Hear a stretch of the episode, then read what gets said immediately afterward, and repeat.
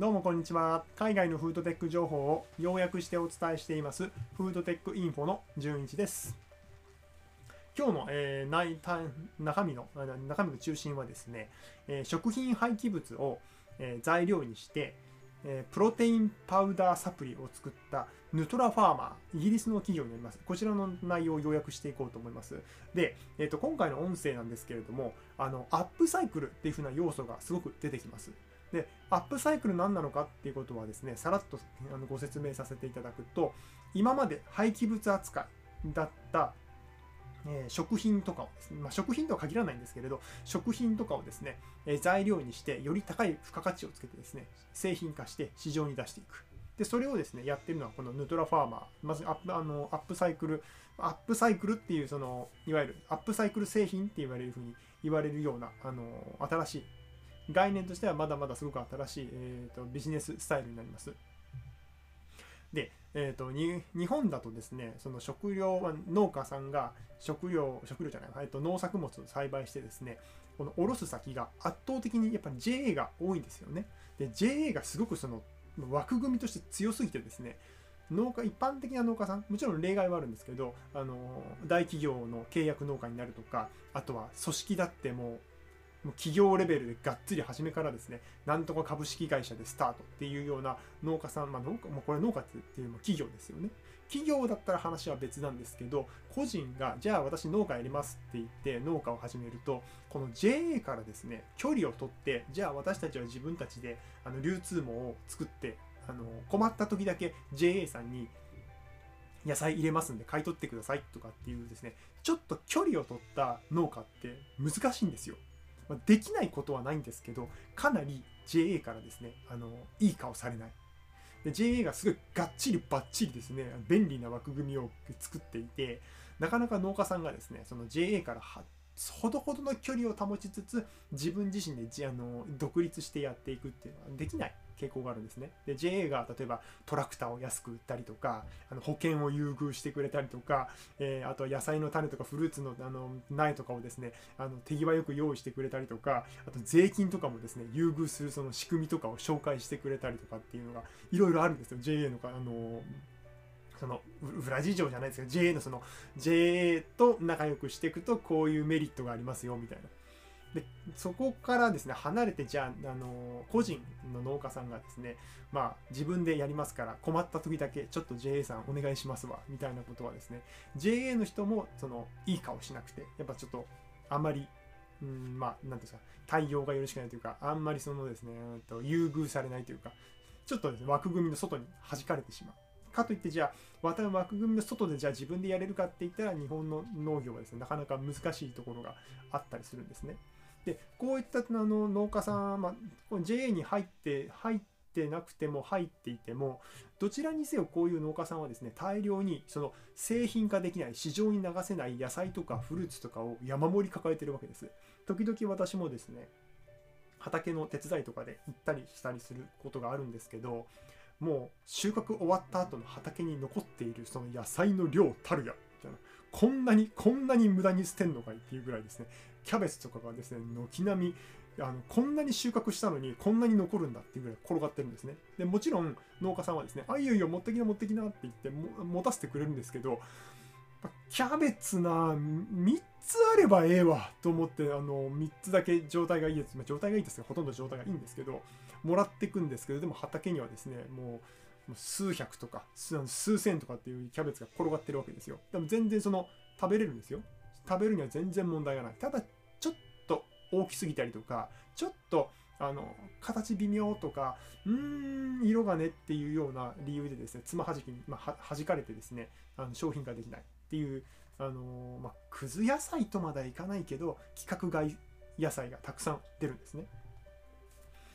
で、えこういうですねその作ったものの使わずにそのままポイッと捨ててしまう資源の無駄をなくしてなくして使いましょうっていうのが今すごく進んでるんですが私たちの先入観の中であんまこれない方は別に全然関係ないかなと思うんですけど例えばですねくず野菜を例えば使った野菜ジュースって美味しいの？とかえー、企画あの廃棄物扱いのものを材料にして作った製品って品質的にどうなのみたいなところがある人はあるんですよ。まあ、私も、まあ、なくはないかなっていうふうにはあるんですけど、まあ別に問題はないだろうとは思うけど、それがですね、すごくあの高品質なものができるかって言われたら、うーん、どうかなっていうふうな疑問を抱えるところはあるんですよね。が、がですね、このヌトラファーマーはなんと、えー、その作ったですね、その食品廃棄物扱いの、えー、フルーツとか野菜をですね、材料にして作ったプロテインパウダーは市販のプロテインパウダーを超えるほどの、えー、高いタンパク質を含んでいるそうです。なかなか、おお、おお、そうですかってしか言いようがないようなですね、あの、まあ、スペックを持ってるというか、カタログスペックをですね、持ってるあの製品をですね、開発に成功しています。で、まだあの細かくは、えーと、まだ開発段階なんで表立っては出てないんですけど、海外メディアの中身だといくつかプロトタイプを作って種類があるようなんですよ。で、その種類の中のいくつかがその市販のプロテインよりも高い、あの高タンパクなプロテインをですね、含んでいるっていうことなんです。で、これでですね、あの食品のあの廃棄物の量を減らせて、かつ、えっ、ー、と、食品廃棄物を処理するときにですね、排出される、えーとね、排出ガスの量を減らせる。で、かつですね、あのその廃棄物扱いのものを高品質、まあ、高品質ですよね。市販よりタンパク質の量が多い、えー、プロテインパウダーのサプリメントなので高品質だと思うんですけど、これをですね、市販、あの市場に流すことで、えー、アップサイクルとしての役割が発揮できるということで、あのこのヌズラファーマーは今度これを製品化しようっていう動きなんですがちょっと別口ですね。別口でここでクリーンラベルプロジェクトっていうという非営利団体があるんですよ。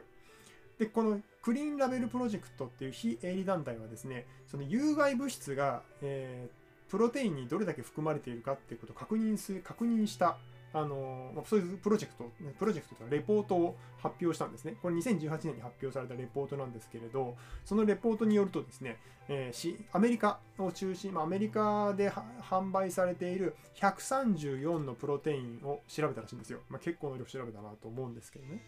で、この134のプロテイン、市販化されているプロテインの中身中身がですね、まあ、どれだけ綺麗かっていうことを確認し確認するためにチェックしたらしいんです。で、結果ですね、まあ、結構な量の プロテインにですね、えー、鉛とヒ素とカドミウム、水銀などで、水銀などの重金属が含まれているっていうことが判明したんです。で、これ、あのー、レポートとして提出されて、今公開されていて、誰でもアクセスできます。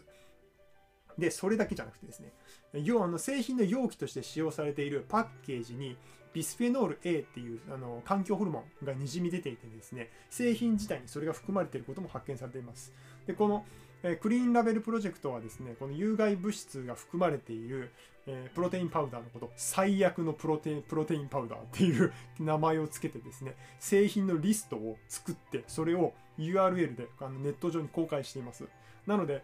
あのもしですね、興味ある方は、そこにアメリカのプロテインを使っている方はですね、私のあのメディアの方で、えーと、逆にですね、その最高のプロテインパウダーと最最悪のプロテインパウダーって、その両方の上と下のですね、リストをあの URL でネット上に公開してるんですよ。なかなか、なかなか勇気があるというか、こんなこと普通にやったら絶対大企業にボコボコにされるだろうと思うんですけど、そういうことがあの公開されてますので、よければその私のメディアの方からですね、URL 貼っつけてあるので、そちらの方を見ていただけると、まあもしかしたら、あのー、アメリカ製のね、プロテインを普段健康のために飲まれてる方は、実は 堂々の最悪のプロテインパウダーっていう方にですね、ランクインしている可能性はあります。私、あのカナダにいた時の使っていたプロテインが、スポッとあの最悪の方に入ってましたね。うわっと思ったんですけど、まあ、今は使ってないから別にいいかと思ってるんですけど。で、話を戻させていただいて、えー、 Nutrapharma の方ですね。で、 Nutrapharma が作ったこの食品廃棄物を材料にしたプロテインパウダーは有害物質を含んでないってことなんですよ。なかなかあの食品廃棄物を材料にしてるにしてはすごく優秀だと思いますね。なので、え市場に出す時にはですね、食品廃棄物を材料にしたアップサイクルアップサイクルの、えーと、プロテインサプリなんだけれども市販の、えー、プロテインあプロテインサプリよりも高いタンパク質を含んでいてかつ有害物質が含まれていないというですね非常に、あの健康を意識した顧客顧客というかですねあのお客さんからするとですねぜひとも買ってみたいというようなブランディングができる製品になりそうなんですね。で、このヌトラファーマーはですね、2021年4月からこれを市場に投入する予定としています。なので、え今後ですね、まあ、これちょっと日本には入ってこないかなとは思うんですけれども、一つのビジネスアイディアとして、こういうのが今イギリスで動きつつあります。多分これうまくいったらそのまま製品化されるんじゃないかなっていうふうに思います。で、かつ、まあ、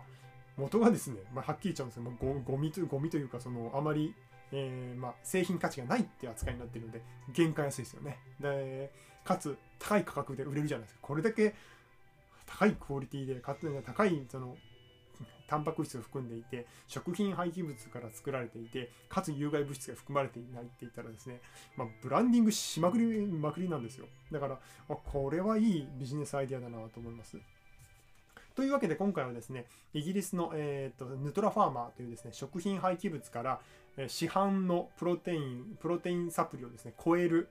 え高いタンパク質を含んだプロテインパウダーサプリを作った、え企業について要約をさせていただきました。で、アップサイクルに関してはですね、私いくつか音声をまとめてますので、例えば2月3日に、えー、ゴミを材料にして、えー、キノコの根っこ、菌糸体ベースの、えー、タンパク質を開発した企業の音声とか、あとは2月1月の22日で2日にですね、形が悪いからゴミ扱いなのゴミ扱いの製品をサブスクで販売しているインパ Imperfect Foods という企業についてですね、音声まとめてますので、よろしければこちらを聞いていただければなと思います。どうもお時間ありがとうございました。失礼します。